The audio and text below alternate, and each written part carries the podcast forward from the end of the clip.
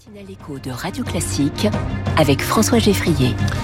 Quentin Périnel avec nous. Bonjour Quentin. Bonjour François. Journaliste au Figaro avec nous tous les matins. Vous nous aidez aujourd'hui à perfectionner notre CV. Eh oui François, le CV n'est pas mort, il respire encore et à l'heure de la pénurie de talents, il est même essentiel. Les expériences professionnelles évidemment, mais surtout un petit passage, un petit encart qui fait parfois toute la différence. Et pour cause, eh, puisque selon la Harvard Business Review, c'est 80%, 83% des recruteurs qui attachent une importance capitale.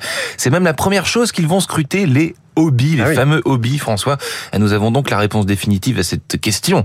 Euh, Glisser des hobbies dans un CV a-t-il une quelconque utilité? Oui, François, 100 fois oui.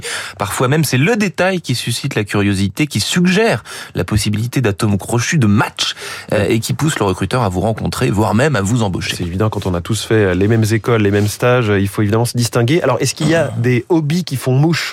Absolument que je vais vous révéler ce matin avec bonheur. Le cabinet Morgan Phillips confirme que vos hobbies sont des éléments indispensables pour vous rendre attractif auprès des recruteurs. Pour entrer chez Google, par exemple, cela fait la différence.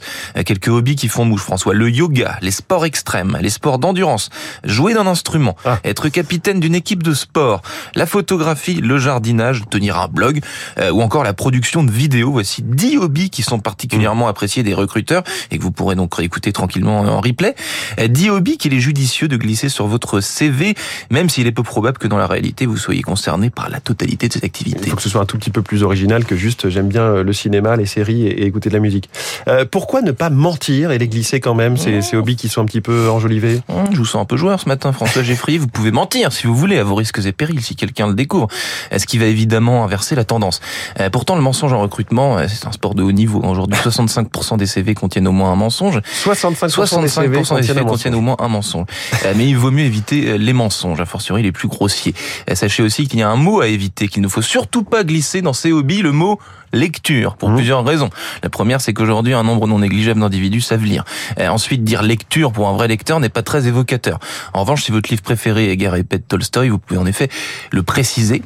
Mais seulement si c'est également le livre de chevet du recruteur et que vous êtes incapable d'en parler, l'entretien risque de, de couper un peu court. On revient donc à la section mensonges de votre chronique. Merci beaucoup, Quentin Périnel. Au travail tous les matins et au podcast.